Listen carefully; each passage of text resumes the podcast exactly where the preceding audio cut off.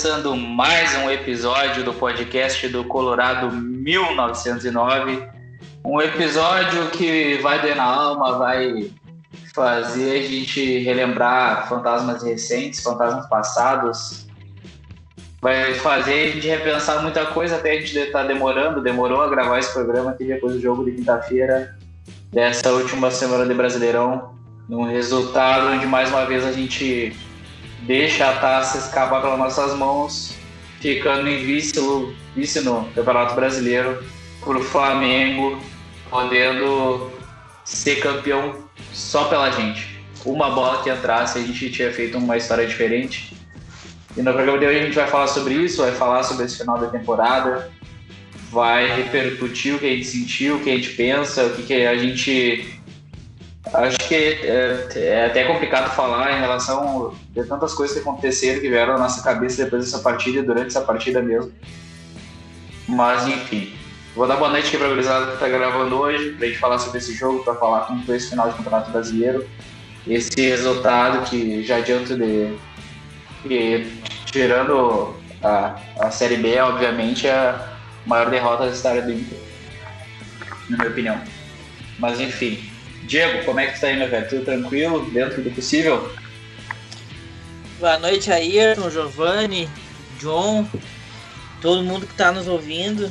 Cara, é difícil, né? Como tu falou, é difícil até falar, assim, é, é daquelas, da, daquelas derrotas, assim, que a gente fica sem chão, né? A gente fica sem, sem referência, assim, dá um vazio vazio depois de. Essa é a sensação que eu tô ainda. Tipo, nós estamos gravando hoje domingo, o jogo foi quinta, o campeonato acabou quinta e assim, para mim bateu assim um, um, grande vazio em relação ao, futebol, assim. Eu acho que essa sensação vai ficar por um bom tempo, né? Cara, não, não tô dizendo que, é, que eu tô repensando meu engajamento com o futebol, não nada, não, nada disso. Óbvio que a gente como torcedor, cara, vai continuar a mesma coisa para sempre, assim. E esse ano, logo que a temporada começar a rolar, a gente vai se envolver normal. Mas no momento, assim, cara, é uma das daquelas, daquelas derrotas assim, que a gente fica se sentindo completamente impotente, né? É, é difícil porque a, a, gente sentia durante o jogo que ia acontecer isso, entendeu? E no primeiro tempo, no início segundo, cara, da sensação de, meu Deus, eu não acredito que o Inter vai perder o campeonato desse jeito e foi o que aconteceu, né? É difícil explicar, cara. Assim, eu concordo contigo. Eu acho que. Claro, o rebaixamento é muito pior, óbvio. É a pior coisa que já aconteceu com o Inter. Mas a gente cria tanta expectativa e para um campeonato que não via 40 anos, não vem há 40 anos, e perder desse jeito, assim, é um tombo muito grande. Né? É, exatamente. Eu acho que, que tombo, decepção, a gente vai achar várias palavras ao longo desse programa para poder definir o que é o sentimento do torcedor depois de toda essa temporada atípica e, e cair da forma mais doída possível, pelo menos na minha opinião. Mas passando a palavra para o Giovanni, como é que tá, meu velho? Já consegui digerir um pouco mais o que aconteceu nesses últimos dias? Boa noite, gurizada. Ayrton, Diego, quem nos ouve. É, cara, tá complicado porque era uma que a gente vinha esperando faz tempo já. E do jeito que foi, parece que, que alguém escreveu uma história de terror assim, pro Inter, né? Não é possível. E foi a, o pior cenário possível, né? A gente não, não conseguia imaginar o Flamengo perdendo ponto pro São Paulo. Era muito difícil isso acontecer. Isso aí nos deixa mais puto ainda com o resultado, porque foi uma derrota do Flamengo enquanto o Inter não conseguiu fazer um golzinho no Beira Rio. Era um gol, era um gol. Isso aí nos deixa né, abalado, porque é a segunda vez em, em duas temporadas que o Inter chega na mesma situação, né? De, precisa resolver em casa e não consegue. É. Então, para abrir um pouco sobre qual era essa, situação, todo mundo já está careca de saber, mas a gente, depois da derrota em frente ao Flamengo no domingo passado, né, na realidade, até a gente acabou não gravando o programa depois disso, a gente também ficou bem chateado, bem decepcionado pela forma como foi a partida, Uh, a gente pode falar também sobre esse jogo do Flamengo, acho que, que vale, né? A gente fala sobre toda essa semana para pegar esse panorama geral. Além dos resultados, teve questões de arbitragem aqui que eu acho que é interessante a gente comentar, mas a gente eu acho que difere um pouco da opinião de alguns outros, uh, não que a gente seja influencer, mas de alguns outros canais influencers que pesaram talvez mais a mão em relação a essa questão da arbitragem, porque me corrija se eu estiver errado, mas a gente a gente vai mais pela linha que o que faltou para o Inter realmente foi futebol, né? O futebol Sim. foi atuação, principalmente contra o Corinthians em casa, porque o cenário que se desenhava era depois da derrota para o Flamengo, o Flamengo passa do Inter, fica dois pontos na frente. Uh, a gente sabia que na última rodada teria que ganhar, era o único resultado possível para que a gente fosse campeão. E eu mesmo, vou falar por mim agora, o sentimento logo depois da derrota teve contra o Flamengo é que o campeonato já tinha ido por água abaixo. Não acreditava que o São Paulo conseguiu um resultado suficiente para conseguir frear o Flamengo. Mas ao longo da semana a gente foi vendo algumas coisas que foram mostrando que o São Paulo teria interesses uh, não só pela tabela, mas também interesses pessoais. Eu não queria que o Rogério Ceni fosse campeão dentro do Morumbi, uh, até mesmo do Flamengo ser campeão dentro do Morumbi, né? Até tem um amigo meu, São Paulino, que que comentou assim, cara, a gente prefere aqui, todo mundo prefere que o Inter seja campeão do que o Flamengo, sabe? Não gosta do Flamengo aqui, a disputa do, do eixo, etc.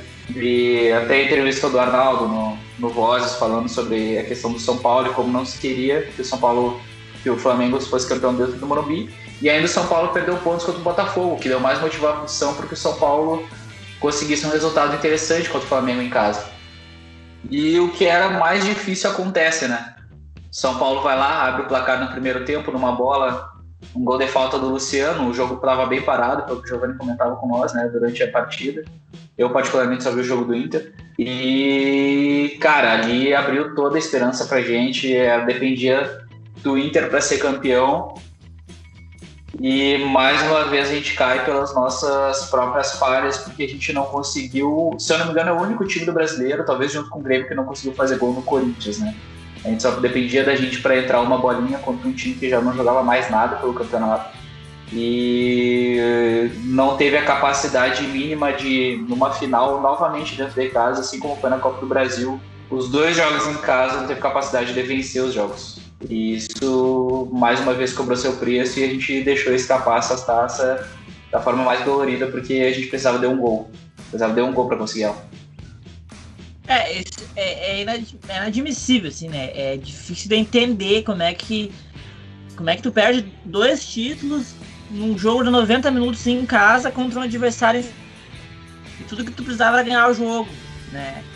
E, cara, até olhando para trás, assim, a final da Copa do Brasil que a gente perdeu, a gente tinha um adversário forte pro, do outro lado. Talvez até a gente tenha subestimado o Atlético que tinha jogadores de muita qualidade, né? O Bruno Guimarães, por exemplo, era um jogador que era melhor que qualquer jogador do Inter na, na, naquele período. Ou até o Rony era um cara decisivo. O Marco Ruben no ataque, etc. Mas mesmo assim é um campeonato que quando a gente é, perdeu, a gente sentiu que a gente tinha.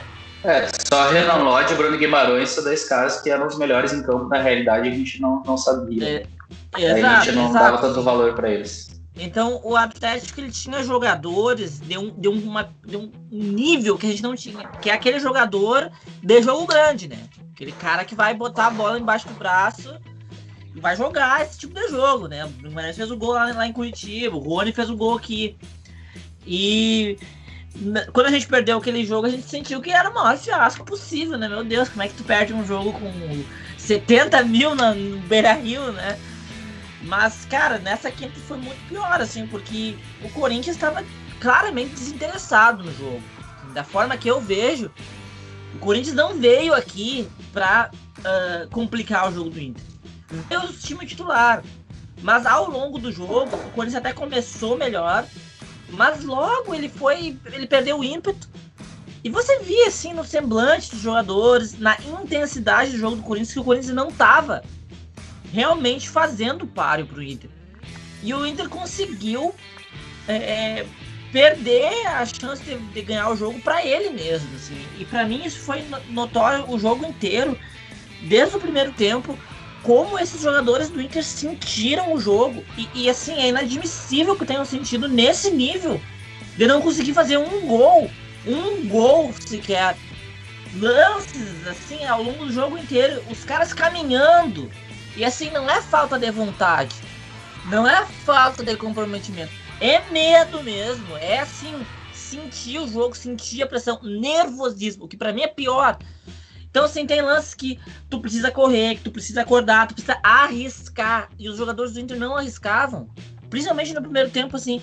Eu lembro de vários lances que o, o Dourado, o Lindoso, os primeiros volantes do Inter pegava a bola, tinha o Heitor livre, eles voltavam pro zagueiro. Ou tinha um cara mais avançado no meio, Caio Vidal, sei lá. Faz o lançamento, cara, tenta, nós precisamos gol. Ele volta atrás, gira o lance e depois lance. Diminuindo o ritmo. O Inter não precisava diminuir o ritmo, o Inter precisava acelerar, tentar vencer. Então, para mim, o Inter claramente sentiu o jogo só que assim, era um jogo, gente. Os pontos corridos tem essa, essa coisa assim de ah, tem que ter a sequência, tem que ter a regularidade. Mas na hora de decidir, tem que decidir. Sabe? E o Inter, o Inter de, perdeu a chance de sair de uma fila de 40 anos por causa de um jogo, para os caras sentirem um jogo. Então, para mim, isso aí traz uma coisa que a gente já falou mil vezes. E que talvez a gente achou que ia superar, mas não superou. Que é um grupo que não tem jogadores para decidir. Isso para mim é o, o principal motivo de a gente ter perdido Inter não tem jogadores de jogo grande. Se não buscar jogador assim, não vai ganhar. Não vai, porque Patrick, Edenilson, é, sei lá, Cuesto, Carara, esses caras vão sentir. Eles já provaram, eles vão sentir. Na hora que precisar, eles vão sentir. Então, assim, ou traz cara decisivo, cara, cara camiseta, assim, ou então vai ser isso aí. Vai ser isso aí. Entendeu? Essa é a impressão que eu tenho, a primeira impressão que eu tive. É, faltou, faltou liderança técnica e mental, né? Porque, para tu ver, o nosso capitão ali, que é o Dourado, ele saiu com meia hora de jogo, se eu não me engano. E se tu entra com uma lesão, então não nem entra, nem entra. Sim. E se tu, e se tu sentiu durante o jogo, né? Se foi uma nova, uma nova pancada, vai até o fim, dá o máximo. E isso faltou muito nesses caras, muito espírito nesses caras do Inter aí, porque o Edenilson e o Patrick são ótimos jogadores, só que eles não são decisivos a ponto de botar o jogo embaixo do braço, de chamar a responsabilidade, de começar a criar chance, porque quantas chances a gente criou no jogo inteiro, cara. Eu contei duas, três no máximo, assim, que a gente conseguiu chegar, e a última ainda estava impedido. E então foi muito pouco, foi muita criação durante, foi pouca criação durante o jogo e mostra que o time do Inter não não tem esses caras que conseguem decidir uma partida. E claramente o Corinthians foi só para se defender e para esperar o tempo passar. E isso me indigna mais ainda, porque era um time que não, não, não tinha nada. Eles, eles jogaram o jogo que eles fizeram o Brasileirão inteiro, daquele jeito, pacífico, morno, o Mancini até conseguiu dar uma esperança para a torcida nos, no meio, ali na metade do Brasileirão, mas era aquilo ali que era o Corinthians. E só o Inter não conseguiu fazer gol nesse time do Corinthians. Os outros 19 conseguiram. E indigna muito mais porque é a segunda vez que a gente vê o mesmo grupo chegando dessa forma, chegando bem para final e mais uma vez cagando dentro 2019 com a torcida lá, 55 mil no Beira Rio. E a gente, hoje a gente dá valor pro time do Atlético Paranaense, né? Porque a gente via que os caras tinham bons jogadores e bola, né? Pra ganhar uma, um campeonato. Mas contra o Corinthians, assim, não tem cabimento, porque o Corinthians não tinha mais nada no campeonato e o Inter só jogava contra ele mesmo, praticamente. Então, aquela sequência desses cinco jogos pesou demais, porque a gente poderia chegar contra o Corinthians um pouco mais tranquilo se tivesse vencido um jogo pelo menos, além do Vasco, se tivesse ido para vencer o Atlético Paranaense em Curitiba, se tivesse jogado para vencer o esporte também não, não teria sofrido, então eu boto muito na conta, além dos jogadores, no treinador, porque no, no último jogo o Abel inventou de colocar o Patrick na direita a partir de um certo momento do jogo e deixou ali pelo segundo tempo inteiro. E apesar do Caio ser um pouco mais agudo pela esquerda, ele tirou totalmente o jogo do Inter. O Moisés ficou abandonado durante o segundo tempo. O Inter não conseguiu mais criar, o Inter perdeu o meio campo e já tinha tirado o Prachedes, que foi um erro. E aí a gente perdeu mais o meio campo ainda. Sim, perdeu. Quando saiu o Prachedes, morreu o meio campo. Pois é, e ele leu errado, leu tarde ao botar o Abel e o Thiago Galhardo só depois dos 30. Então foi uma sucessão de erro. Eu, eu, eu concordo nessa parte que os, os jogadores do Inter não têm espírito suficiente para ganhar um jogo decisivo, mas o Abel ele, ele cagou no último jogo da temporada. Ele tira o Heitor por birra, por achar que o Heitor estava muito pilhado. Essa foi a desculpa dele. E bota um guri que nunca tinha estreado no profissional jogar um jogo né, que ia decidir o campeonato. Então, eu coloco essa culpa no Abel também, além de, claro, os jogadores não conseguiam fazer a parte dele, porque era um mísero gol, né? Um mísero gol. O Abel não, não entra em campo nessa parte, né? Era só colocar a bola na casinha. Mas também eu acho que passa bastante pelo, pelas escolhas que o Abel fez durante o jogo.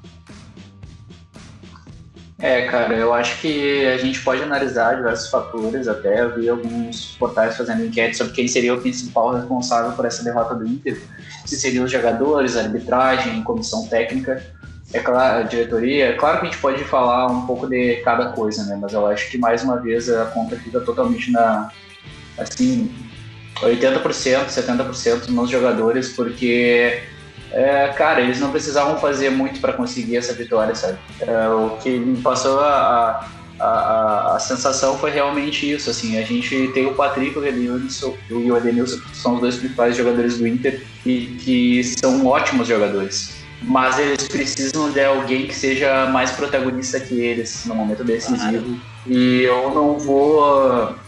Depois a gente pode falar sobre elenco, assim, e, e é complicado até a gente estar tá iniciando uma nova temporada agora, onde não vai ter muito tempo para fazer contratações, muitas mudanças, os jogadores vão ter 10 dias de, de férias e já retornam, né? Porque a gente viu de novo o Inter falhar por coisa, só que de uma forma muito pior, né? Falhar por si mesmo, assim. Uh, a gente estava presente lá na final da Copa do Brasil, todo mundo aqui lembra como é que foi, e a gente ficou muito triste, porque era inadmissível a gente perder para o Atlético Paranaense dentro da nossa casa, mas é o que a gente comentou agora, né? O Atlético Paranaense tinha um time forte, tinha jogadores muito bons. Né? Então, uh, assim, é, é muito complicado, foi muito dolorido. Mas agora não, não tinha desculpa, sabe? Não tinha desculpa. A gente falou o campeonato inteiro que o time que quisesse um pouco mais ia ganhar. E o Inter não conseguiu nem fazer isso na última partida porque a gente pegou um Corinthians morto. Até achei que o, que o Corinthians entrou marcando um pouco melhor do que eu esperava no começo do jogo, mas isso não é desculpa nenhuma para o Inter não conseguir criar. Se tu pegasse o número de chances, até parece que o Inter criou bastante, né? Porque a gente para para analisar o jogo, a gente tem dois gols anulados, bem anulados. A gente tem um pênalti não marcado que a gente discutia até no momento, um pênalti anulado, perdão, que a gente discutia no momento e a gente concordou que, pela regra, parecia que não era pênalti, né? E depois a gente viu um vídeo do próprio Gaciba com um exemplo de um jogo do Flamengo contra o Grêmio mostrando que um lance igual foi pênalti. Mas é aquilo que eu já falei antes. Eu acho que vale mais a pena a gente falar sobre o futebol, Lin. Porque tirando isso, a gente teve uma bola na trave num chute do Caio Vidal e a gente teve duas chances do, do Lucas Ribeiro, mas ao final da partida, que também assim é é tão desesperador que as duas bolas, mas no final da partida caem justamente do Lucas Ribeiro, né, o pior do time. Então é complicado. E tirando isso, a gente viu assim que, que faltou completamente, sabe? Para mim, o Patrick faltou muito nesse jogo. Ele tentou mais no segundo tempo, mas demorou muito para entrar na partida. Parecia que ele estava esgotado fisicamente, mas para mim isso não é desculpa, porque num jogo decisivo, cara, tu tem que tirar da onde for, velho. Tem que tirar da onde for para correr, para fazer uma jogada. Não existe. O Edenilson apareceu pouco. O Edenilson teve os dois lances da partida, na minha opinião, que foi o lance de cabeça que até me lembrou o gol do Grenal 2018, que ele, que ele entra e cabeceia e faz o gol. E agora é uma bola até mais fácil, porque ele estava no meio do gol e poderia escolher para onde ele ia cabecear. E daí me falaram, ah, o Cássio fez um milagre. Cara, tudo bem se o Cássio fez uma boa defesa, mas a bola foi em cima dele. Sim, foi dele. O Edenilson aqui errou na finalização. E assim, no último lance, para mim, cara, me deu muito, muito, muito, assim. É, é isso que, que é o mais triste de tudo isso que aconteceu. Porque tu pega o enredo, tu pega o roteiro do que foi esse jogo, dessa história da temporada. A gente tem um gol no último minuto do Edenilson e ele tá impedido, sabe? E ele tá impedido, para mim, foi de uma forma extremamente infantil. porque a jogada se desenhava claramente para um passe para a entrada da área e ele tinha Sim. tido a, a noção e a leitura de se posicionar mais atrás da bola. Claro. Sabe? Ele assim livre, não tinha ninguém Sim. nele. Assim como ele errou o gol de cabeça, para mim também é um erro técnico, um erro de percepção da jogada ele ter tá impedido naquele lance. Cara, era só empurrar pro gol, sabe? Uma jogada clara que se desenhava ali. Até o Giovanni comentou assim, quando acho que o pegou, devolve a bola pro Cuesta, era visto o que ia acontecer. E no último minuto o cara não tem um pouco mais de noção, sabe? Então, assim, cara, é, é muito difícil porque as duas bolas de jogo caíram para o Edenilson e ele não conseguiu decidir. Ele foi muito bem nos outros jogos, mas é aquilo que a gente já falou antes. Cara, o Edenilson lá atrás na Libertadores estava voando quando a gente foi pegar o Flamengo, teve problema de, de lesão. Contra o Cruzeiro na semifinal da Copa do Brasil estava voando. Daí chega na final, os caras somem, sabe? Os caras somem, sempre no jogo decisivo os caras somem. E eu não estou dizendo que os outros jogos não são decisivos, eles são decisivos. Mas essa era uma final, tanto é que isso eu comentei em outro programa. E para mim era como se fosse uma final da Libertadores, porque poderia ter sido uma final da Libertadores quando foi contra o Flamengo no Maracanã que a gente perdeu esse jogo. A expulsão do Rodinei também prejudicou muito lá, prejudicou, com certeza. Para mim, eu não ia ter cartão amarelo. Mas mesmo assim, eu acho que a gente ia perder aquele jogo, pela forma como estava se desenhando a partida. O Flamengo estava melhor, estava superior. Teve um gol anulado lá do, do, do, Pedro, que, pelo amor de Deus, foi uma falha ridícula do brasileiro, sabe? Então, assim, cara, o que a gente viu nesses últimos dois jogos, e olhando até mesmo a tabela, olhando assim, que foram as últimas partidas mesmo, a partida contra o esporte, sabe? Aquele lance do Lomba e do Lucas Ribeiro também, que a gente fica olhando, o Rodinei fica olhando para a bola Cara, é assim, é muito sofrido, é muito dolorido. E, e assim, é. E foi da forma. Por que eu digo que foi da forma mais dolorida possível? Se o Flamengo tivesse ganhado o jogo, beleza, perdemos, o Flamengo ganhou lá. Daí o Flamengo vai lá e perde o jogo e a gente não consegue fazer um gol, sabe? Se a gente tivesse perdido pro Corinthians, para mim teria sido menos dolorido, porque pelo menos não deu esperança de que a gente ia fazer um gol no último minuto, a gente faz está impedido. Então, assim, é uma sucessão de coisas que foi durante essa partida, durante a temporada, durante tudo, assim, parece que a gente estava vendo um filme de terror de duas horas que estava condensando vários momentos de vários anos juntos e combinou no pior cenário possível, sabe? Então, é assim, cara, é, é muito difícil como torcedor o cara ter que ver isso de novo. E eu fico pensando, eu comentei isso, imagina se tivesse torcida Imagina se tivesse torcida no Beira-Rio. E a torcida vê isso de novo, como a gente viu, certo? É assim, cara, é, não tem explicação, não, não tem, não tem nenhuma explicação para mim desses jogadores de não ter conseguido guardar um gol no Corinthians para ser campeão, certo? A sensação que dá é o conformismo, os caras saíram chorando, teve muita gente desesperada, os guris da base. O Moisés foi um cara que mostrou assim bastante tristeza e estava pilhado no jogo tudo. Mas a sensação é que, tipo assim, parece que o discurso tá pronto, tipo, bah, a gente deu tudo, mas não deu, gurizada. De novo. Só que o deu tudo deles é pouco, é se esconder, é não conseguir ir lá, puxar uma jogada, fazer uma jogada individual, fazer alguma coisa diferente, sabe? Então, para mim, o principal responsável disso é o grupo de jogadores que, de novo, falhou na hora H.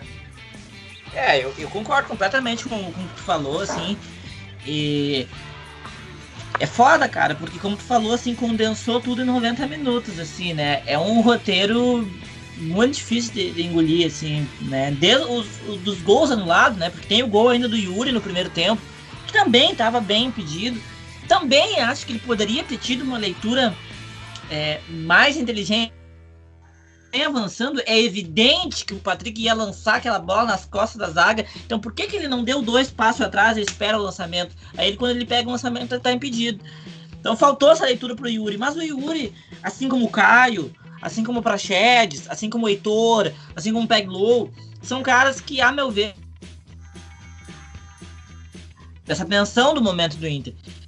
Porque eles caíram no olho do furacão. Né? Eu não posso esperar que o Yuri vai ser o cara que vai decidir esse jogo. Ainda, ele tem apenas 19 anos. O Prachetes também, embora estivesse bem. Agora, Edenilson, Patrick, esses caras precisavam aparecer mais, precisavam ter chamado mais e de novo eles não chamaram, né? O Patrick ele foi aparecer mesmo no jogo no último quarto do jogo. No mínimo três quartos do jogo ele estava sumido. E para mim ele estava claramente nervoso sabe? Nervoso. Tem um lance, gente, que o Moisés, acho que é o Moisés, avança pelo flanco esquerdo e cruza a bola, mas ele cruza a bola numa malemolência, assim.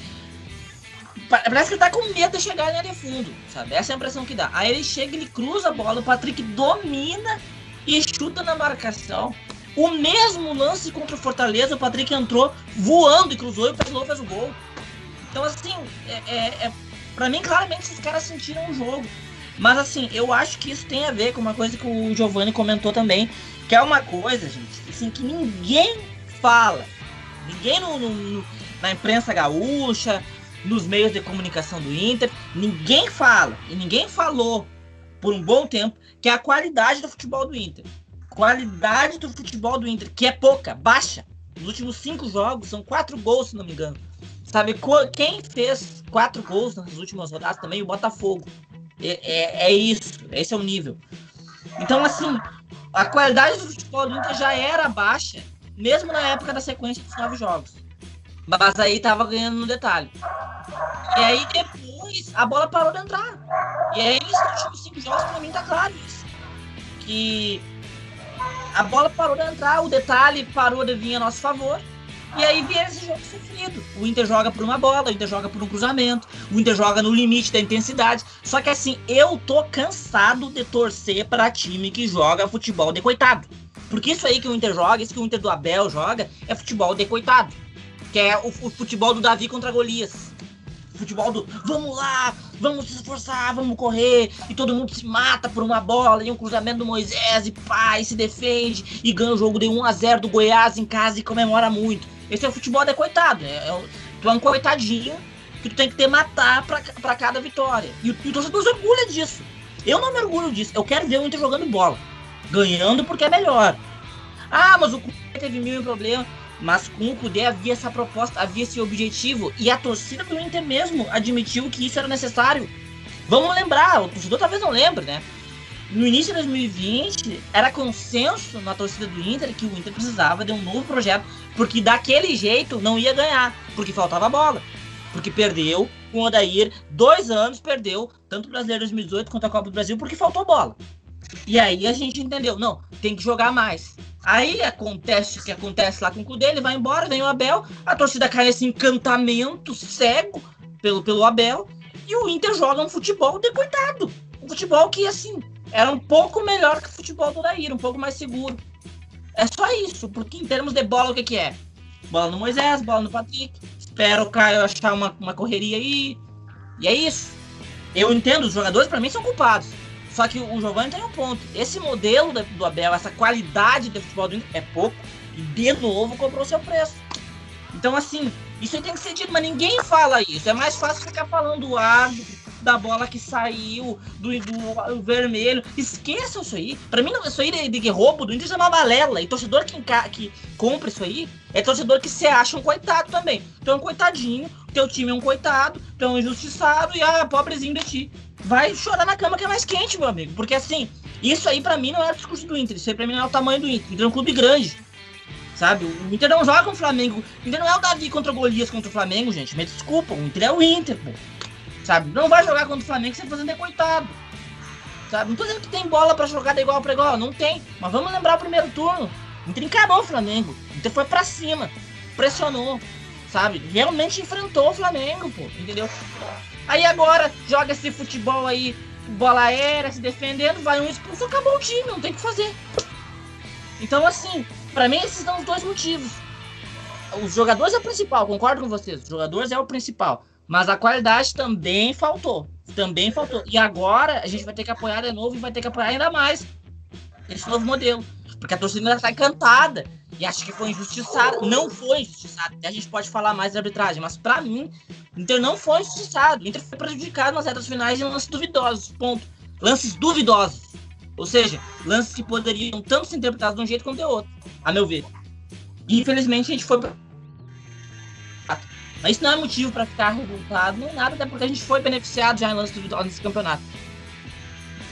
É, o pessoal ele cai muito nesse discurso de que 2005 se repetiu, né, cara? Só que é uma coisa totalmente diferente. O que aconteceu lá realmente foi um escândalo. Em 2005, todo mundo sabe que a máfia do apito beneficiou apenas um time no país, e foi o Corinthians. E no jogo final a gente teve aquele pênalti, blá blá blá. Realmente foi, foi um escândalo todo. Agora não tem nada a ver, porque foi um. Foi, um, foi vários lances em sequência esses jogos agora.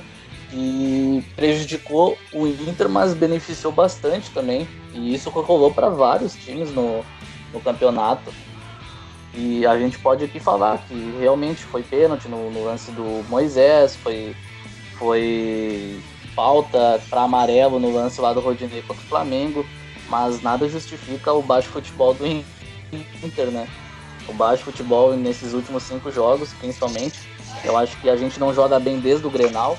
Contra o Red Bull a gente achou um pênalti, a gente achou um gol, e foi um pênalti também duvidoso e deram para nós. O eixo é. caiu em cima de nós, falando pois que não é. foi pênalti. E nós, a gente, a gente, na hora, a gente não reclamou. E a gente ganhou com um pênalti duvidoso, que, que o juiz poderia muito bem não dar. Sim.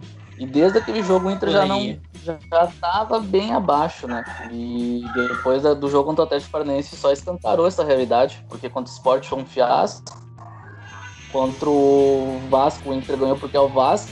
E contra o Flamengo, o Inter, no segundo tempo, né, teve a expulsão né, duvidosa do Rodinei, eu não daria o vermelho, mas o Inter foi mais uma vez apostando em milagres, sabe? O Inter estava até bem no primeiro tempo, mas no segundo tempo ali ficou escancarada a nossa falta de qualidade.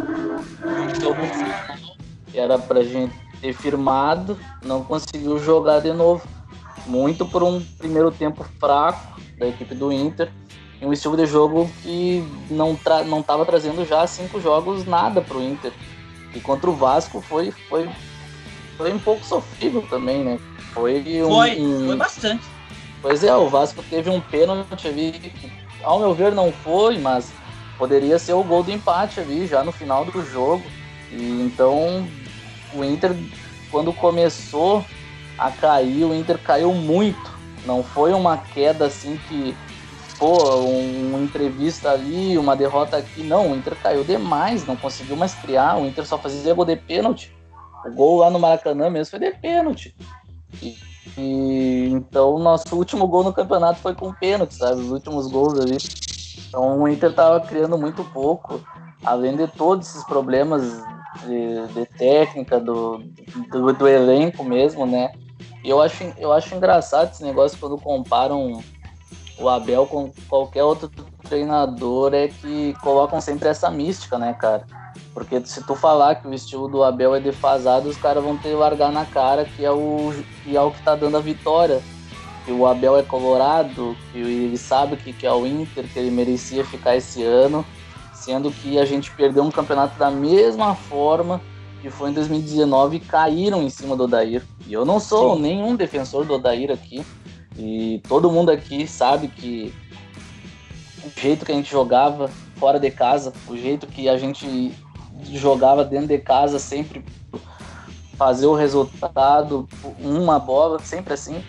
E na final não foi diferente, a gente foi lá para empatar e a gente perdeu e, na, e no Beira-Rio a gente não conseguiu ganhar dos caras nem empate.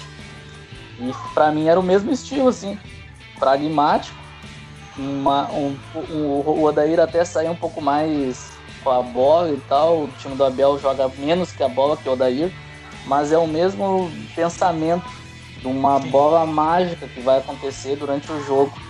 E eu não entendo esse, essa proteção que tem com o Abel e esse anti, um, um técnico que sabe, que sabe jogar com a bola, que tem uma visão um pouco diferente, um pouco mais moderna, querendo ou não, é o que tá dando fruto para os times daqui do Brasil agora. Sim, com certeza. Esse estilo de jogo moderno, entre aspas, né, cara? Não dá mais para ficar dependendo de uma bola só. É, cara, e assim, é uma questão que o Abel, a realidade é que a mística dele é porque é o técnico campeão do mundo, né? Então, que falam, não, mas o Abel foi campeão do mundo. Simples, como se fosse uma solução para todos os problemas. Ele é se aval para fazer qualquer coisa. Concordo com vocês, eu acho que ele errou nas substituições nessa partida. Eu até comentei que eu acharia interessante colocar o Galhardo talvez lugar do Prachetes, mas ele colocou o Galhardo e o Abel junto, né? Então ele colocou dois caras que ficaram sem função no jogo. Ele montou um esquema que não fazia sentido nenhum ali. Então, assim, ele conseguiu desmontar algo que, que ele já tinha bem estabelecido para colocar dois jogadores famoso Bumba Meu Boi com vários atacantes, onde vários atacantes não têm função nenhuma e nenhum se encaixa. A bola, o Alberto não tinha recebido nenhuma bola sem seu lance de impedimento. Então, o Abel também errou nesse ponto, concordo com vocês, nesses últimos jogos já tinha falhado muito, né? Principalmente na partida contra o esporte, eu acho que o Inter teve uma atuação uh, terrível, mas também pela decisão, o afobamento de ir lá e ter uma expulsão cedo da partida e se perder completamente depois, sendo que a gente poderia tomar o gol e reverter o resultado, não era uma coisa do outro mundo. E sobre a arbitragem que vocês falaram, eu acho que é, essa comparação com 2005 não existe, gente. É, pelo amor de Deus, são coisas. São, são cenários completamente diferentes, porque uh, o que aconteceu nesse campeonato, a gente fala da arbitragem, é uma coisa reconfortante, né? Mais fácil é mais fácil a gente falar de ah, esse, esse ano a gente era campeão. Cara, a questão é o que, que o Inter podia ter feito por si mesmo? Era ter jogado bola e buscado gol independente desse lance, cara, sabe? É um lance que poderia ser discutido, tanto é que a gente teve uma opinião no ato ali, no lance, na hora. Depois a gente mudou de opinião por causa que buscaram um vídeo numa palestra do Gaciba, sabe? Depois. Então, cara, assim, se todo mundo for buscar, vai achar coisas, etc. Tem uma discussão absurda sobre VAR, etc. Só que eu acho que são dois pontos diferentes. Uh, uh, não tem que abrir uh, mão de ter um poderio político, uma discussão sobre a intervenção da arbitragem como pode prejudicar. Isso a gente sabe que acontece e que é um ponto. Mas, independente disso, o Inter tinha que ter cumprido seu dever de casa. É muito simples. Isso pesa muito mais do que a arbitragem, sabe? Se a gente ficar batendo só nessa tecla, tipo assim, se não fosse a arbitragem a gente era campeão, não, a gente não foi campeão porque a gente parou de jogar bola. A gente já tava com o resultado, a gente via o Inter no limite. A gente já não tava jogando uma bola excepcional. Mas a gente não precisava nem disso para ser campeão em cima do Corinthians na última rodada. O Flamengo perdeu o jogo contra o São Paulo, perdeu o jogo de São Paulo. E quando os jogadores vão para o intervalo, eles já sabem que o Flamengo estava perdendo a partida. E como que eles não têm um poder de reação para conseguir fazer um gol de qualquer jeito, mesmo dentro disso? Os jogadores do próprio estádio estavam comemorando, a gente via na transmissão. Os caras estavam ligados dentro de campo que estava acontecendo. E daí como é que eles não vão no famoso a morrer? Como que eles não vão a morrer? Sabe? Não tem explicação do que aconteceu, cara. Eu concordo totalmente com vocês que o modelo tá fazendo uh, uh, umas substituições, que é um futebol que é pouco, poderia ter sido muito mais, mas assim, é o que não, não sai da minha cabeça é que mesmo sendo esse pouco, a gente tinha que ter levado. Tinha que ter levado de qualquer forma. Porque é aquilo, esses jogadores vão ficar tristes, vão ficar decepcionados. Cara, no outro dia os caras estavam ganhando prêmio, o Denilson estava ganhando prêmio, o Cuesta estava ganhando prêmio. E mereceram, eles foram realmente jogadores que. O Cuesta até, a gente sabe que o Cuesta foi a pior temporada dele no Inter, na realidade, né? Desde que ele chegou. Mas para te ver dentro do Campeonato Brasileiro, quem foi o melhor zagueiro realmente, né? Uh, nem sei dizer quem foi o melhor zagueiro se a gente for abrir uma discussão. Mas enfim. Então esses caras, eles não têm nome no mercado. Eles ficam tristes um, dois dias, eles vão sair do Inter e azar. Pronto, sabe? Passou e a gente tá aqui de novo. Então é, é, é foda, cara. É muito difícil assim tu ver o filme se repetir. Uh, tem que ver que, que não foi um jogo excepcional do Corinthians. A gente pegou um time morto. E, cara, o Corinthians, cara, o Corinthians foi um dos piores times do Campeonato Brasileiro. Tudo bem que no segundo turno ele tem uma campanha melhor. Mas, cara, assim, era um time muito fraco, um time que não. Assim, o Marcelo Lomba não fez uma defesa, o lance mais perigoso do Corinthians na partida foi aquela bola cruzada da direita que o, que o jogo chegou um pouquinho atrasado, você não poderia ter feito gol. E o Inter não conseguiu. É só ver, olha quantas bolas chegaram pro Yuri Alberto nas últimas partidas. Dá pra contar nos dedos. Sim. Sabe? Acho que uma Galhardo, só. É, o Galhardo sumiu. O Galhardo sumiu nos últimos jogos, não apareceu mais. Então, assim, cara, a gente viu uh, o Caio Vidal também começou, a, começou a, a, conseguir ser mais produtivo quando ele cai pelo lado esquerdo, via do lado direito, demorou a perceber isso um pouco, Abel, eu acho. Tanto é que ele faz a jogada que ele chuta na trave, cortando o lado esquerdo para dentro para fazer a, a, jogada. Alguns jogadores sumiram, como o Patrick. Então, é, é o que vocês falaram ali, né? Nos últimos jogos, a gente teve atuações pífias, atuações pífias, e culminou no que a gente viu nessa, nessa última semana uma derrota no Maracanã, o Flamengo, que claramente era mais perigoso, a gente via os caras rondando a área do Inter todo momento, mas mesmo rondando a área do Inter a todo momento, não era um time que, que criava tanta chance, né? Criava tanta chance assim. E depois era só decidir em casa e a gente não conseguiu. Então, assim, é mais um ano, a gente poderia ter quebrado esse estigma. daí vai ter muita gente que vai querer jogar a responsabilidade para várias coisas. Ah, porque para um time fora do eixo ganhar o Brasileirão tem que ser tipo Cruzeiro, que é excepcional. Gente, pelo amor de Deus, não precisava nada demais para ganhar esse brasileiro nessa reta final. Não precisava nada demais. Daí é muito fácil falar de arbitragem, ficar batendo em cima disso, buscar vídeo no, de palestra e tudo. Isso é um ponto para que não aconteça mais no futuro e daí talvez seja algo realmente pesado, seja algo claro, que daí tipo, não tem que discutir e prejudique. Mas não é o ponto principal. A gente não pode tapar o olho para o que vem acontecendo nos últimos anos. A gente perdeu dois títulos nacionais na nossa casa. Dois títulos nacionais na nossa casa. A gente não conseguiu ganhar nenhum dos dois jogos. E isso não tem desculpa nenhuma para mim, certo? É, eu fico preocupado com essa narrativa aí que eu vejo que muitos torcedores estão caindo de arbitragem, a gente foi prejudicado, que o Abel é colorado, né? Isso é uma balela, né? Assim, ah, o Abel é um ídolo e tal, beleza. O técnico não precisa ser torcedor do teu time para ter sucesso. Exato, pelo amor de Deus. Precisa. O Inter tem que ser. Tu acha que o Abel Ferreira é palmeirense? Tu acha que o Abel Ferreira é palmeirense? Nasceu lá, tinha a camiseta do Palmeiras desde que era é, criança? O Jorge Jesus era flamenguista. Então, assim, é umas coisas que não tem cabimento. O, torcedor do Inter, assim, ele ainda, ele ainda pensa como se a gente estivesse em 2006 e a gente está em 2021. Faz 10 anos do último título não estadual do Inter. Faz 5 anos desde o último título estadual do Inter. Um rebaixamento no caminho. E a torcida ainda fica pensando em conhece a aldeia. Ah, o Abel é colorado Cara, eu não tô nem aí se o Abel é colorado não. Eu quero saber se o Abel consegue fazer o Inter ganhar do esporte em casa, ganhar do Corinthians em casa, se o Abel consegue fazer o Inter ser constante, jogar um futebol com a mínima qualidade do grupo. Eu até acho que o Abel fez um bom trabalho, ele fez o que ele podia. Eu até, o Abel eu acho que ele fez o, possível, cara. Ele pegou um time com muitas, muitos desfalques, e ele fez o básico ali. Ele conseguiu é, dar uma estabilidade e vencer os jogos com o que dava. O problema é que as pessoas querem fazer disso daí um modelo, né? Um modelo de sucesso. Ah, olha aí o que o Abel fez com o Inter. O Abel tem que ficar. E, cara, não foi nada disso. Ele só fez o que dava nas circunstâncias. E o pior, eu acho que ele faria isso mesmo se ele tivesse mais material para fazer. E aí eu acho que não, não, não dá. Não dá. Esse tipo de futebol, futebol de coitado, futebol de coitado não ganha campeonato em 2021. Aliás, futebol de coitado é raro ganhar campeonato em geral. Mas não ganha. Vamos pegar os últimos campeões. Olha aí o Palmeiras, o, o Cruzeiro, o, o Flamengo, uh, o Atlético Paranaense, o River. Vai olhando aí o mundo inteiro. Não existe time que joga que nem o Inter jogava e saiu campeão. E o Inter teve essa chance ainda assim. Eu concordo com o Ayrton. Não podia, tinha que ganhar de qualquer jeito. Tinha que ganhar de qualquer jeito, mesmo com esse futebol. Mas eu fico preocupado com essa narrativa que estão criando, porque o que acontece? Vamos olhar para a história do Inter. E aí que eu fico preocupado. O Inter teve uma grande geração no final dos anos 80. Uma grande geração não, mas teve uma geração forte no final dos anos 80 que bateu na trave. Bateu na trave três anos seguidos. E aí depois daquilo, você desfez aquela base. O Inter foi campeão em 92 e depois veio aquela década terrível lá que durou mais um tempo.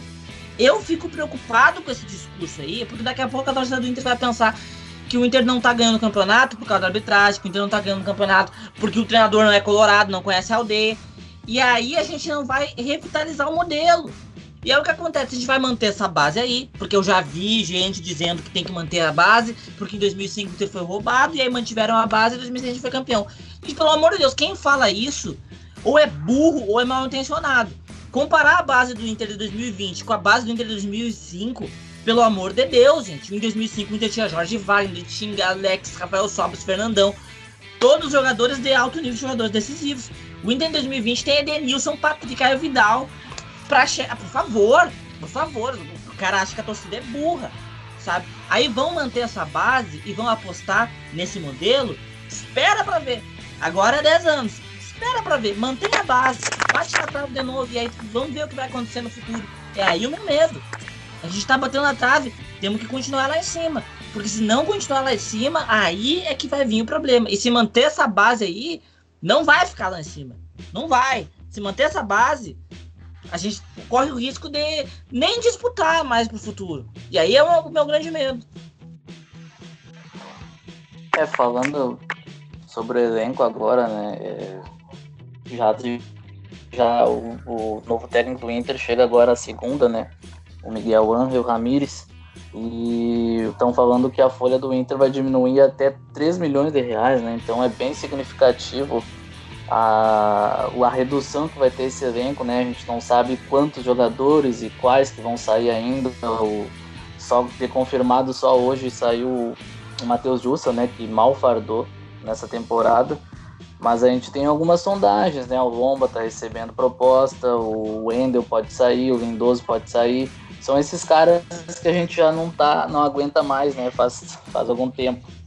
E então seria meio irresponsável continuar com esses caras. Eu acho que pensando pelo lado tanto da Folha quanto no, no que eles representam já para a torcida, não tem mais como eles ficarem, né? Não existe mais a possibilidade. E eu acho que é esse o caminho, sabe? Acho que a gente tem que se desfazer de muita gente, muita gente mesmo. Acho que no mínimo 10 jogadores ali que hoje não, não servem de jeito nenhum e trazer caras com perfil de liderança, de liderança, um perfil que consiga mudar uma partida, não precisa ter identificação nenhuma com o Inter, mas que chegue aqui... Eu ia falar exatamente isso, liderança não significa ser colorado. Claro, não precisa velho. ser colorado. Tem que ser um claro. jogador que seja perfil de decisão, seja liderança técnica ou liderança uh, mental, psicológica para ele. Exatamente. A gente tem que se desgarrar desse carvalhismo que está impregnado na, na torcida, no clube, que é um negócio de que achar que tem que ser colorado o Inter tem que jogar só de um jeito, na base da raça, decidir em casa, o técnico tem que ser colorado. Isso aí não existe, cara. Isso aí já passou. É uma coisa que, que até o nosso co-irmão conseguiu se desgarrar dessas paradas de ter que jogar só na raça, na vontade de ganhar não sei o quê. Cara, hoje em dia tu tem que ter bola e esse brasileiro faltou. De novo bola. Copa do Brasil faltou bola, além da atitude, claro. Isso aí eu não vou tirar da, da, das costas desse cara, porque é, são, são anos já, né? Com esse mesmo elenco falhando, falhando tanto em decisões de campeonato como um Grenal também, que é uma coisa muito decisiva para nós. É, e a gente só foi vencer agora, né? A gente parece que usou toda a força desse elenco no Grenal que o Abel ganhou agora. Então não vou, não vou também deixar de lado esse negócio, esse fator de que precisa ter espírito, mas também falta qualidade no, no, nosso elenco, falta qualidade no nosso estilo de jogo. E eu acho que isso vai ser importante para o novo treinador ter bastante a base, né, como prioridade e o pouco recurso, o recurso financeiro, que falam que ele consegue trabalhar bem sem muito dinheiro, né? Então por isso que até o Inter foi, foi atrás do Miguel, porque é um cara que sabe trabalhar com pouco recurso financeiro e com a base. Então acho que esse é o é o principal que o principal fator que o Inter precisa hoje, né, para conseguir se reerguer e tirar esse estigma logo de que não consegue jogar bonito e vencer. O Inter pode muito bem voltar a jogar bonito e conseguir título, título que nem foi em 2008. E por um detalhe, em 2009 a gente não ganhou uma Copa do Brasil jogando o melhor futebol do Brasil em 2005 também o Inter jogava, jogava mais pragmático, mas tinha caras ali que faziam um jogo bonito. A gente não conseguiu ganhar o brasileiro, mas em 2006 a gente tinha caras decisivos também, sempre, 2010. Então, se não for. Eu acho que tem que unir os dois, né? Tanto no jogo coletivo ali funcionar, mas funcionar de um jeito que o Inter não fique, não fique correndo atrás do jogo sempre, mas também ter caras que possam decidir um jogo com uma bola. E é isso que tá faltando hoje, né, cara? Além do futebol, são caras que com perfil que cons consigam trazer títulos pro time, né? Sim, e eu acho que isso entra até a discussão do que a gente vai ter que falar, que é sobre os principais jogadores se eles devem sair ou não, né? Edenilson, Patrick Cuesta, e eu acho que principalmente esses três, né, que estavam nessa decisão agora, alguns jogadores importantes estão fora, mas esses caras, principalmente, eu acho que já estão nesse ciclo, principalmente o Patrick e o Edenilson, que são as nossas maiores moedas de valor no mercado hoje em dia, né? E são principalmente o Edenilson, que estava recebendo agora uma proposta do Atlético Mineiro, né? Se não me engano, que eram 20 milhões. E o Patrick também já recebeu proposta de fora do Brasil, do Fenerbahçe.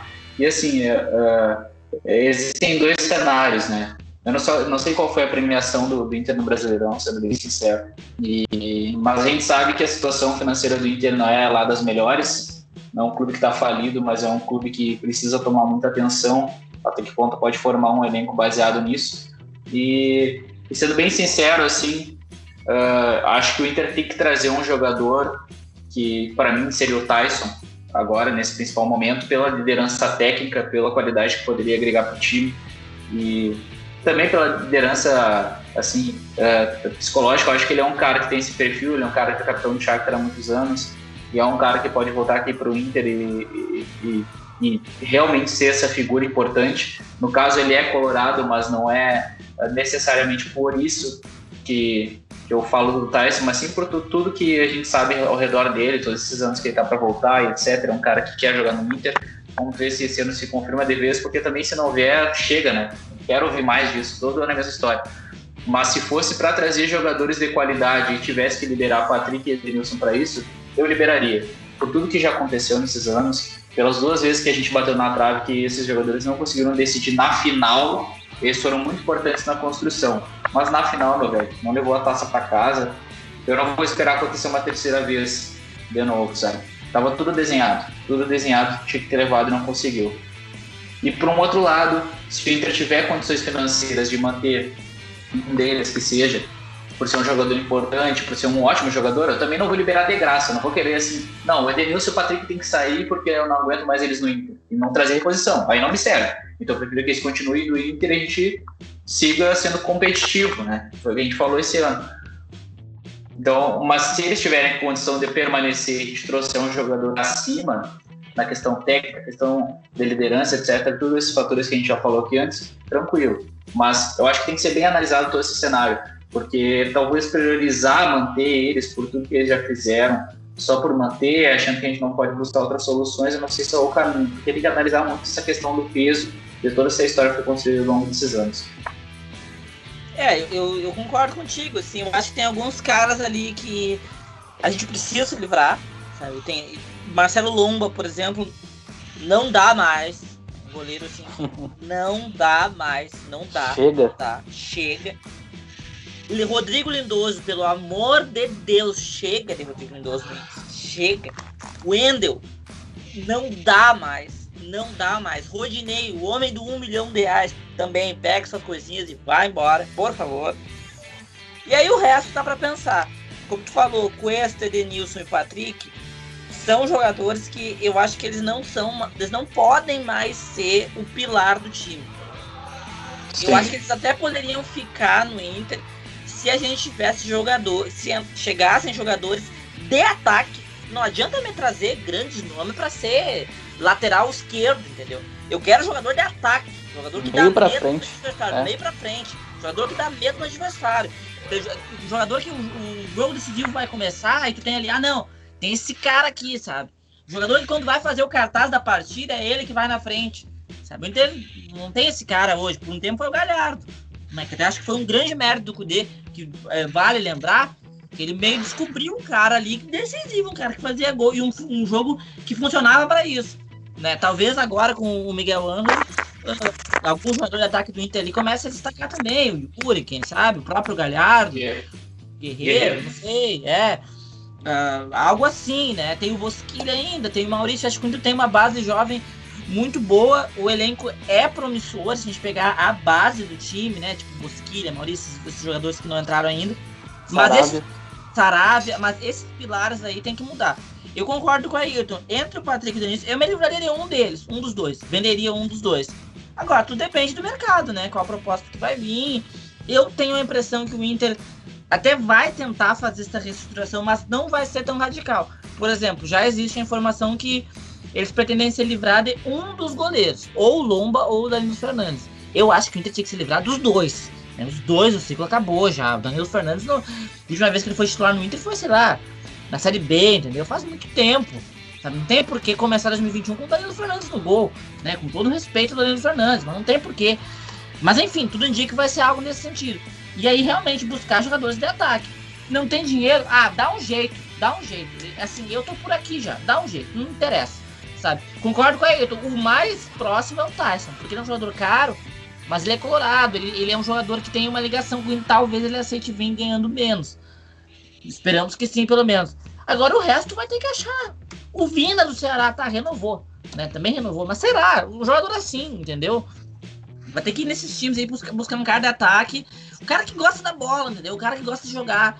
Um mercado aí lá fora, tipo Japão, sei lá, vai, vai nesses mercados e encontra algum jogador brasileiro que tem essa característica, sabe? Porque vai ficar, dependendo de, mesmo Guerreiro, Guerreiro, Yuri, Galhardo, cara, é complicado, entendeu? Tem que achar jogador assim. Há um tempo atrás, quando a gente tava no nosso período vencedor ainda, a gente achava esses jogadores assim, ó, feito água. O Andrezinho, cara. O Andrezinho veio pra cá, ninguém conhecia. Ele chegou aqui, ele era um cara de jogo grande, entendeu? Decidiu não sei quantos jogos para nós. Sabe, o próprio Dátulo, gente. Até o Dátulo, que até era um cara mais conhecido. Mas chegou aqui, um cara de grande, o cara decidia, entendeu? E, e, tem, que, tem que buscar algo assim, sabe? Eu acho que tem que ter isso em mente. Eu não sei como é que é o Independente de Vale, se não tem alguém, alguém de lá que a gente poderia buscar, né? Que trabalhou com o Miguel Anjo. Vai ter que ser esse projeto. Essa é a ideia que eu tenho pro Inter para 2021. É, eu também acho que que o Inter tem, além de se desfazer desses, dessas figuras que já estão carimbadas, né? A gente já está cansado de, de ver no time. O Inter tem que trazer alguém que, que seja com outro perfil, que a gente não vê há anos no, no time do Inter, porque mesmo ali tendo o Guerreiro, tendo o Davi, mesmo velho no time, e o começo do Galhardo no concurso D, são jogadores que não passam essa confiança de que vão decidir um, um campeonato pro Inter. A gente até. Eu gosto muito do Guerreiro, não quero. Não quero que ele saia do time. Acho que ele acrescenta muito, é o melhor centroavante para mim da América, mas eu acho que precisa de companhia. E eu acho que o Inter precisa ir atrás, principalmente de caras que jogam pelo lado. Porque isso aí tá faltando bastante. E até pelo estilo do, do Miguel Angel, né? De jogar. Lá no Del Valle jogar no 4-3-3 com, com três um, dois caras muito agudos, né? Sempre puxando pro meio e, e, batendo a gol. Então é isso que eu quero ver, sabe? Quanto o Corinthians a gente bateu uma vez no gol, sabe? De fora da área. Foi, foi a bola do Caio. O Inter não, não bate mais de fora da área, cara. Se não tem o Bosquilha ali no jogo, que, que é um cara que chuta, chuta, né? O tempo inteiro. O Inter quer entrar sempre com cruzamento dentro da área. E eu, é uma coisa que, que, tem que mudar, tem que mudar no time, porque é, prejudica em muitos momentos, porque o Inter não consegue criar direito durante o jogo e, quando o Corinthians ficou claro, eu espero que, que o perfil de contratação seja bem diferente nesse ano, aposte bastante na base, porque não é possível que não tenha ponta numa base, não é possível que não tenha um cara de meio campo que assuma ali junto com um Prachete, sei lá, que faça uma função mais de meio armador. Não é possível que na base não tenha isso. Então, quantos jogadores que jogam hoje no sub-20, sub-18, enfim, tem muito jogador promissor na base que a gente nem conhece ainda e que do, do, nada pode surgir, que nem foi o Caio Vidal, que é um cara que promete ser um bom jogador, apesar da gente achar ele verde ainda. É um cara que a gente vê que, que tem bola, sabe? Que, que vai, vai dar bom. Eu espero que, que esse ano consigam aumentar isso aí, tanto na hora de buscar jogador quanto na hora de, de puxar alguém para cima, né? E depender sempre das mesmas caras ali, que nem tá sendo esses últimos anos aí, tá, tá complicado. Na, se a gente puxar para a final da Copa do Brasil, o Neilton entrou no jogo, sabe? O Neilton e o Márcio Guilherme só não entrou nesses últimos jogos porque tava machucado. Porque senão ia entrar de novo. E é um é. cara que, pra mim, tem que ir embora também. E, e, esses reservas que não acrescentem nada, que só aumentam a folha do Inter, não tem por que manter mais e não ser uns caras da base. Então, para mim, manda tudo esses caras que não servem para nada, que só estão ali no banco, manda tudo embora, sobe os guri da base, porque para mim é a mesma coisa, é até melhor, porque a base gasta menos, e foca em trazer dois, três caras que decidam partida. Só isso. E vamos torcer para o Miguel dar certo, o esquema dele dar certo, enfim, e apostar no projeto. Mas chega de ficar pagando 500 mil para Wendel e, e Rodinei, Wendel e Lindoso. Chega de pagar salário alto para esses caras, mano. E tem outra coisa, né, cara? Uma, um ponto eu acho Só que a gente pode concordar ponto, que. Só diga, um diga, ponto, tu, tu, falou da premiação, o Inter ganhou 31 milhões como segundo ah, ajuda, já, já ajuda bastante. É, cara, eu acho que uma coisa a gente pode concordar aqui, que querendo ou não, é, o Inter vai entrar uma temporada como alguns anos entrava com mais jovens promissores, né? Quando eu falo jovens promissores, não estou falando que o Inter está revelando craques, não estou querendo comparar outras gerações que a gente já teve, mas são bons jovens, são jovens que podem dar resultado para o Inter, assim como já demonstraram ao longo dessa temporada. O próprio Caio Vidal é um cara que apareceu mais tarde, né? Na, na, na, temporada do Inter. O Praxedes é um jogador que já, já, tinha sido bastante destaque na Copa São Paulo e fez um, uma, uma temporada interessante pelo Inter. O Heitor é um cara que a gente, quando saiu do time, estava jogando muita bola. Então o Inter tem bons jovens, né? Tem o próprio Johnny e por aí vai, pegou, etc. Então eu acho que essa base, essa base dos jogadores jovens do Inter é muito interessante e tem que ser mantida e tem que dar espaço para esses caras jogarem. Se a gente manter diversos jogadores que a gente tem no elenco hoje, como o Leandro Fernandes, Leandro Fernandes é um cara que pode estar travando uma subida de um Pegou, de um Caio Vidal, de um Maurício, de um Yuri Alberto, sabe? Esses caras têm que jogar. E o próprio Galhardo, que é um cara que se destacou muito nessa temporada, é um cara que eu negociaria. Acho que ele já bateu no teto dele. É um cara que poderia tranquilamente ir para o mundo árabe, porque eu acho que ele pode estar freando uma titularidade do Yuri Alberto, talvez do lado do, do Guerreiro, certo? Acho que é um jogador mais promissor, um jogador mais jovem, um jogador que talvez até tenha mais recursos de acordo com a evolução dele. Então, acho que tem que se analisar muito isso para a gente conseguir abrir espaço, não só para ter um time melhor, mas também uma questão financeira, né? A gente já cansou de falar isso aqui. Não tem porque a gente manter um idoso do elenco sempre que a gente tem um Johnny no banco, que é um cara que é um selecionável da seleção americana. Então, assim, para mim isso está muito claro tem que trazer jogadores pontuais, gente. Tu pega qualquer um dos quatro jogadores da frente do Flamengo, dos cinco jogadores do Flamengo, Everton Ribeiro, Arrascaeta, Gabigol, Bruno Henrique, o próprio Pedro. Cara, qualquer um desses caras poderia ter decidido contra o Corinthians na quinta-feira, sabe? Então, às vezes, vale muito mais a pena tu pagar 800 mil por mês para um cara desses do que ficar pagando 200 mil para quatro caras. Não vão ter diferença efetiva no jogo, sabe? Então, a gente faz uma lista rápida aqui. Quem ganha 200 mil aí, Lindoso, Wendel, sabe? Rodinei. É. Então, assim, são caras que tu junta os quatro não dá um desses outros que eu citei. Então vale muito mais tu ter, usar essa base que a gente tem, que a gente sabe que o nível é semelhante ou até melhor do que esses outros jogadores que eu citei, no caso hoje em dia é bem melhor, e, tra e trazer um cara pontual, trazer dois caras pontuais, traz um cara para o meio campo pontual que vai assim articular o time e um Tyson da vida. Tu traz dois, esses dois caras e tu monta um time ao redor deles com o Alberto, com o Guerreiro, com o Bosquilha, com o Johnny, com o Dourado, que seja, sabe? Cara, a gente tem o Saravia. Desses três aí que eu citei até antes, eu, eu, eu manteria o Cuesta do lado do Moledo. Eu acho que é uma zaga interessante. Eu acho que é uma zaga que, que se jogar, voltar a jogar de novo como estava jogando antes, pode ser sólida mas também seria um jogador que eu talvez liberaria, porque eu não eu tenho um pouco de dificuldade de ver o outro zagueiro chegando para tomar o lugar dele. Mas eu acho que isso também, analisando o mercado, poderia achar. Porque, com todo respeito, né, gente? Lucas Ribeiro, fraco. Zé Gabriel fazendo resenha com os caras do Corinthians depois do jogo, já vai embora. né, embora, mano. Nem embora, joga mais, entendeu? Pedro Henrique também. Então, assim, nesse momento, talvez eu manteria o, o Cuesta por causa disso. Mas, cara, eu acho que é, que é isso, liberar muita gente, usar como moeda de troca e trazer dois, três caras assim, ó, esses aqui vão ganhar 800 mil por mês, mas quando chegar no jogo contra o Corinthians, eles vão decidir. Eles vão botar a bola embaixo do braço e eu vou falar, ó, oh, meu velho, deixa que aqui sou eu. Entendeu? Pronto.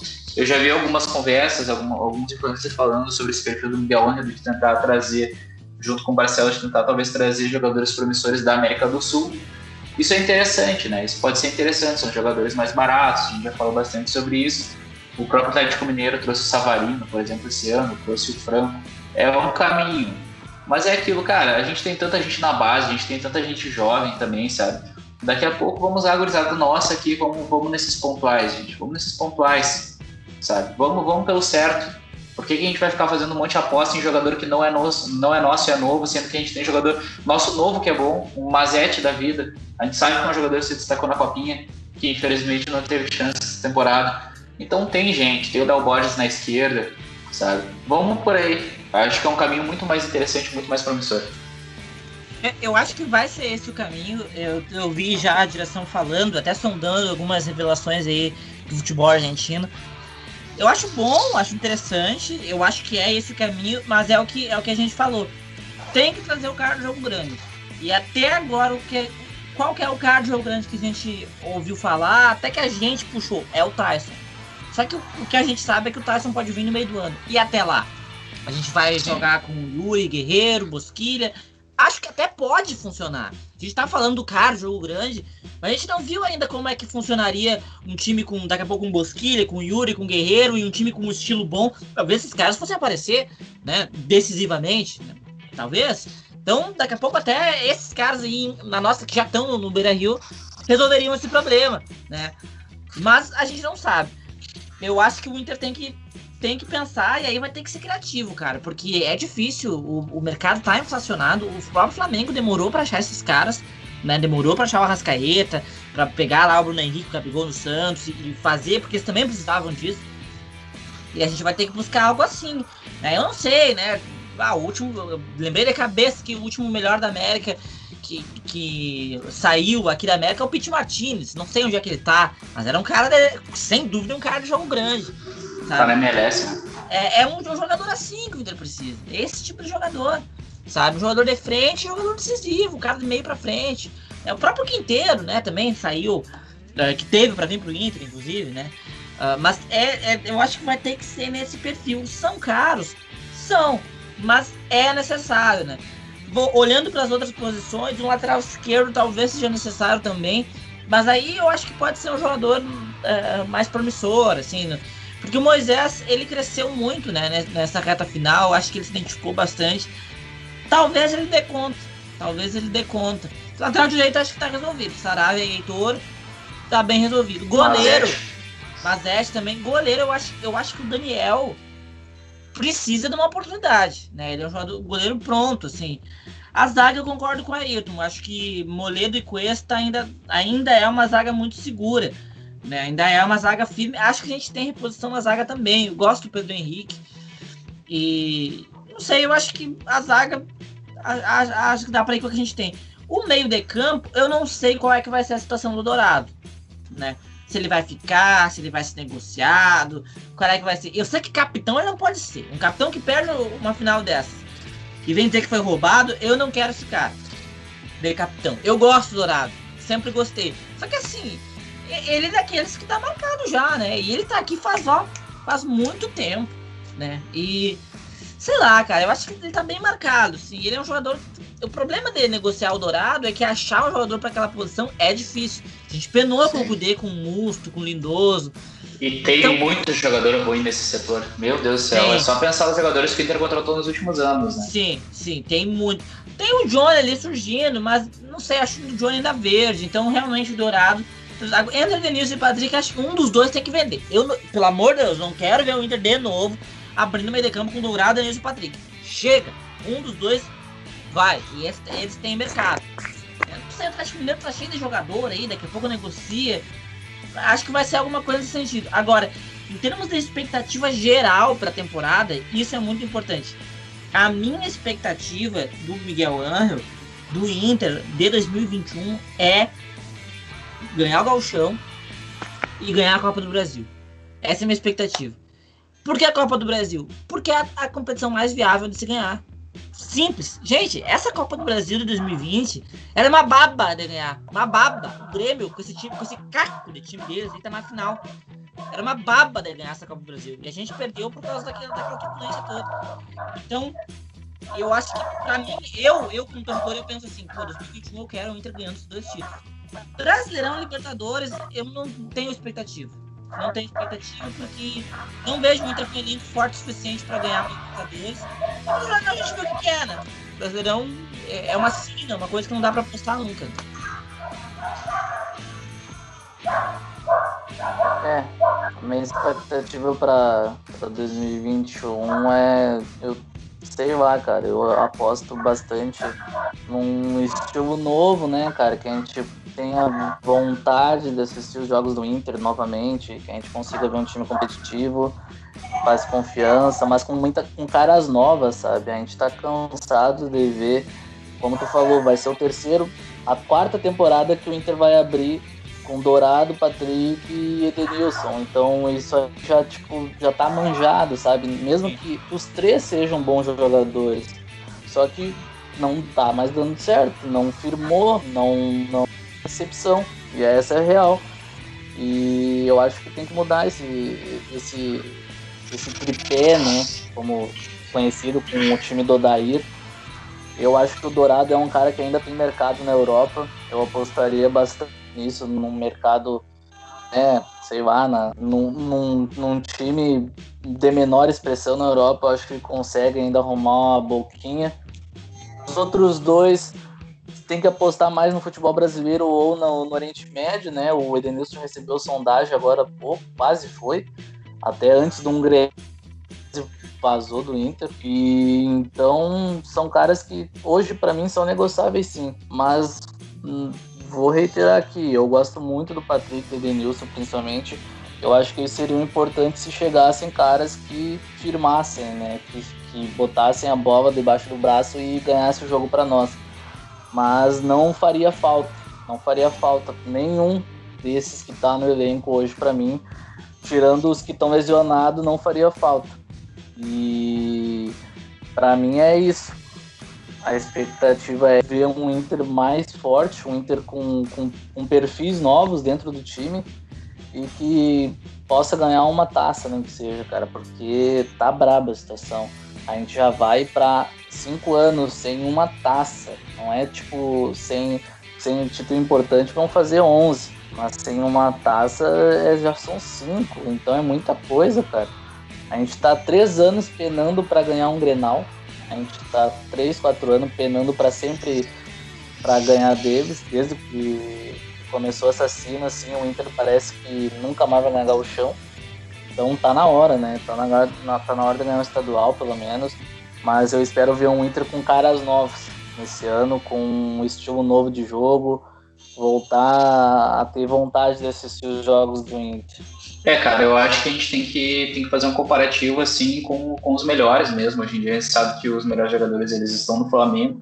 E daí quando eu penso nisso é, é a questão dos jogadores. É que o Edenilson e o Patrick são dois jogadores que eles desequilibram e são importantes em jogos uh, durante a campanha, mas quando chega no momento decisivo eles não conseguem tomar conta do jogo. E eu vejo outros jogadores, por exemplo, do Flamengo fazendo isso. Um Gerson da vida, tudo bem que o Bruno Henrique esse ano não fez uma temporada boa, mas ele consegue fazer isso. O Gabigol, ele tem uma bola, ele decide. O próprio Pedro, que entrou, poderia ter feito dois gols contra o Inter. E eu sinto que a gente olha pro Inter e não vê esse cara, sabe? A gente sempre fala do, do Patrick achar uma jogada, mas o Patrick também nesse, nesses jogos não conseguiu sabe? Não conseguiu aparecer. Então, a gente tem que ter um cara do nível do Tyson da vida para poder bater de frente com esses caras quando chegar esse momento. Porque senão a gente, a gente vai ter boas campanhas, a gente tem peças. Se a gente olha para o elenco do Inter, a gente vai montar um time com as peças que tem hoje, é óbvio que a gente vai montar um time bom. Os jogadores que estão voltando, a gente tem Dourado, a gente tem Patrick, a gente tem Denilson, a gente tem Bosquilha, a gente tem Alberto, a gente tem Guerreiro. Só que já dá para montar um time muito bom, com certeza. Mas a, a pergunta que é, para a gente ter batido nas, na trave esses dois anos, é até que ponto esse time bom faz com que a gente seja decisivo e consiga levar o título para casa. Nos dois anos não conseguiu. Tudo bem que esse time não chegou também a jogar nesse final da temporada. Mas isso é do futebol, acontece. A gente não vai ter o time jogando 100% do tempo, todos os jogadores no momento decisivo. A gente não pode esperar mais por isso, sabe? Então, tem que trazer, tem que ver o que, que vai aparecer de cenário, porque para essa temporada eu espero que o Inter dispute novamente título, assim. Não, não vejo, uh, mesmo dentro de uma mudança das principais figuras do time que possa conhecer, digamos, com acontecer com uma saída de Patrick e Denilson, existem os jogadores interessantes que já estão no elenco e tem que chegar jogadores de maior capacidade ainda para elevar o nível do Inter, sabe? Então a minha, minha expectativa é continuar disputando os títulos, é continuar cons conseguir uma temporada até melhor que essa, porque querendo ou não, a gente caiu de uma forma melancólica na Copa do Brasil. A gente caiu de uma forma que poderia não ter caído também na Libertadores. E no Brasileirão foi aquela montanha russa, né? A gente estava numa expectativa com o Cudê, bem, lá em no primeiro lugar, etc. Claro, o time já o time oscilava, nunca foi um futebol excepcional, mas tudo bem, estava em primeiro lugar. Daí a gente chegou a Bel, a gente pensa que, pelo amor de Deus, a gente só não pode cair a gente começa a subir, bah, vamos pegar um G4, bah, vamos ser campeão e a gente cai de novo. Então, a gente tem capacidade de fazer uma temporada forte esse ano de novo. Eu não tenho dúvidas disso. Mas a gente tem que pensar o que a gente precisa fazer para ser campeão, não só para ter uma temporada forte, porque isso não serve mais, não dá mais, sabe? Talvez se a gente ficasse dois, três anos uh, uh, não chegando tão lá em cima, mas uh, recuperando questão financeira, etc., para daí montar um time que jogue bola, que chegue lá e ganhe, que não, não chegue sempre no limite. A gente sempre vê o Inter chegando no limite, esgoelado no futebol dele. Seria talvez menos dolorido do que ver o time chegar no limite e não conseguir. mas daí a gente bate nas costas e fala, bah, mas os caras foram guerreiros, né? Pá, o Flamengo tem mais jogador, não sei o quê. Cara, o Inter não é um coitado, sabe? O Inter não é um coitado. Então não, não dá mais isso. A gente tem que, tem que ver o que precisa ser feito para conseguir mudar esse cenário. E a gente tem, eu acho, recursos para conseguir fazer isso. Se for de uma forma inteligente, limpar alguns jogadores que, que, que comem o dinheiro dentro de uma forma que não precisa, dá para fazer. Dá para fazer assim. Não precisa ser um Atlético Mineiro da vida que está indo a morrer contratando o Nath Fernandes e um monte de gente sem ter dinheiro. Dá para fazer um, algo mais inteligente, conseguir conquistar esses títulos nessa temporada. Mas, gurizada, vamos, vamos se encaminhando para o final do programa. Já eu acho que deu uma hora e meia de gravação aí. Vocês querem falar mais alguma coisa? É isso aí, né, cara? A gente vai ter que ter paciência, né? Porque a minha vontade era jogar uma final amanhã. Sabe? Essa é a minha vontade. Eu quero, eu quero levantar uma taça amanhã sabe? No máximo até a Páscoa eu quero ver o Inter campeão, entendeu? Mas a gente vai ter que ter paciência. É, é difícil. A ficha não caiu ainda, sabe? Mas vai, vamos lá, vai ter que ser assim. Pra ti, Giovanni, o que, que tu. Quais palavras tu tem a declarar aí? Sem palavras. tá louco. Esse, esse final de temporada aí foi, foi duro, cara. Eu realmente não esperava um fim tão melancólico como foi esse agora de quinta, mas Colorado parece que nasceu para sofrer nessa década, né? Porque tá foda. E a gente tá cansado disso aí. A gente queria tanto vencer um Grenal, a gente conseguiu. A gente queria tanto um título e de novo bater um trave, tá ligado? Então tá na hora de, de vencer, vencer logo. A gente não aguenta mais esperar. É muita, muita coisa em jogo, eu acho, nessa temporada e vai ser um peso enorme novamente se continuar todo esse grupo. E a gente vai de novo bater na trave. Então vai ser mais uma desculpa que vão inventar, blá blá blá. E eu não quero mais saber de desculpa. Eu acho que com certeza o, o Miguel vai ter que trabalhar bastante, mas tem que dar tempo pro cara, né? Mas é aquela coisa, cara o Inter tem que ganhar o chão, pelo menos. Firmar em Grenal, ganhar o chão, começar a disputar título a valer mesmo, não chegar com esse coitadismo. Pra porque o Inter que a gente acostumou a ver não, não foi assim. Não foi assim, tem que parar com isso aí, porque que nem o Diego falou antes, o Flamengo e Inter se equivalem em tamanho, cara. A gente não tem que chegar com medo dos caras. É óbvio que eles têm um elenco estrelado, só que no primeiro turno foi um jogo, foi um dos jogos mais lindos que eu vi esse ano da temporada. E o Inter foi com, com o que tinha de melhor na época e longe do que o Flamengo tinha. O Flamengo até para mim jogava melhor do que jogava hoje, o que Muito o time foi campeão. Com o Pedro voando muito mais do que o Gabigol hoje. Então eu vejo que a gente pode fazer sim, a gente pode jogar um, um futebol para enfrentar times grandes, porque o Inter é um time grande e jogando futebol o Inter vai bater, cara. Tem que parar com isso aí de que a gente não consegue vencer, o Flamengo tem obrigação de ganhar todos os títulos.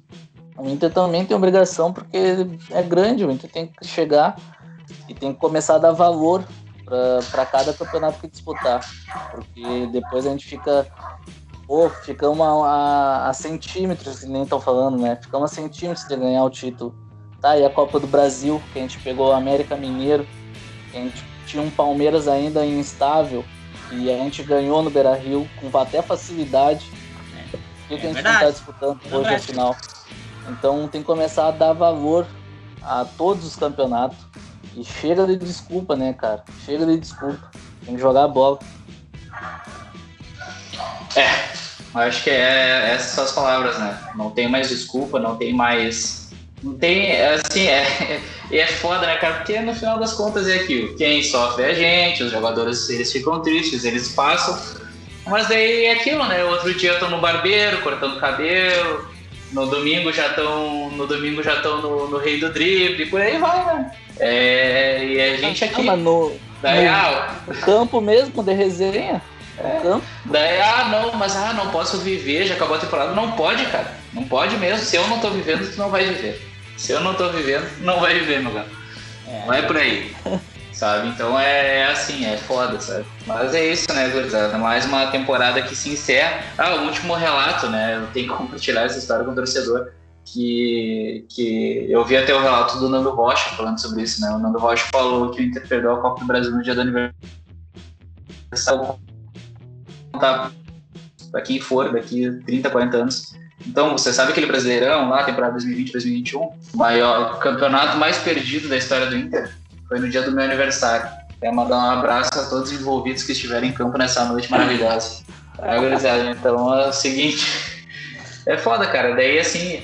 E outra frase que eu tenho que falar aqui, né? Tem que, tem que trazer, dando risada agora, mas é foda. É, essa história contar de novo, que a gente sempre disse que a gente queria estar no pior momento da história do Inter.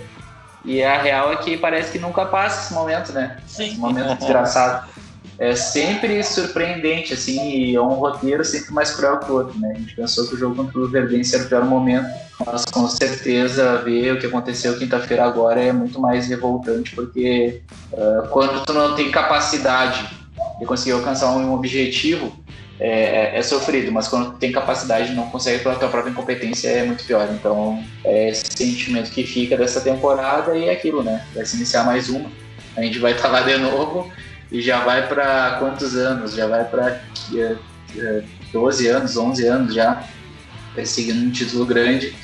E vou começar pelo gauchão, né? Vamos pelo gauchão. Que é o Grenalzinho, pelo menos a gente já ganhou, agora vamos pelo gauchão.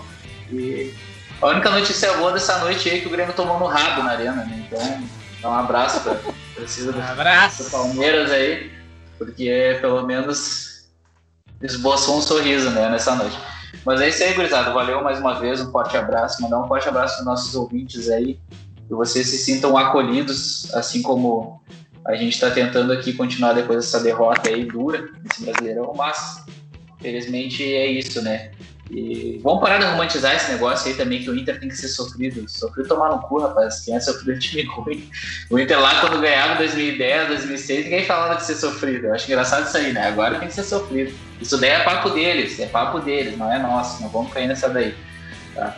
Então, é mais ou menos por aí, gurizada. Um forte abraço para vocês. Nos sigam aí que a gente vai para mais uma temporada com o Inter acompanhando, esperando que a gente tenha uma melhor desempenho, não vou nem dizer sorte, que a gente tenha mais competência nesse ano, porque nos últimos dois foram muito sofridos, e que a gente não repita um, uma trinca, como foi nos anos 80, né? Pelo amor de Deus, é. 87, 88, 89. Que daí vai ser para largar realmente. Mas é isso aí, gurizada. Nos sigam nas redes sociais, arroba colorado 1909, quando começo no no final. Instagram, Facebook, Twitter, nos ouvindo aqui no Spotify. E quem sabe daqui a pouco numa nova rede, né? No famoso TikTok no TikTok. Nós veremos, veremos. Aguardem os próximos passos. Valeu, gurizada, mais uma vez e vamos, Inter!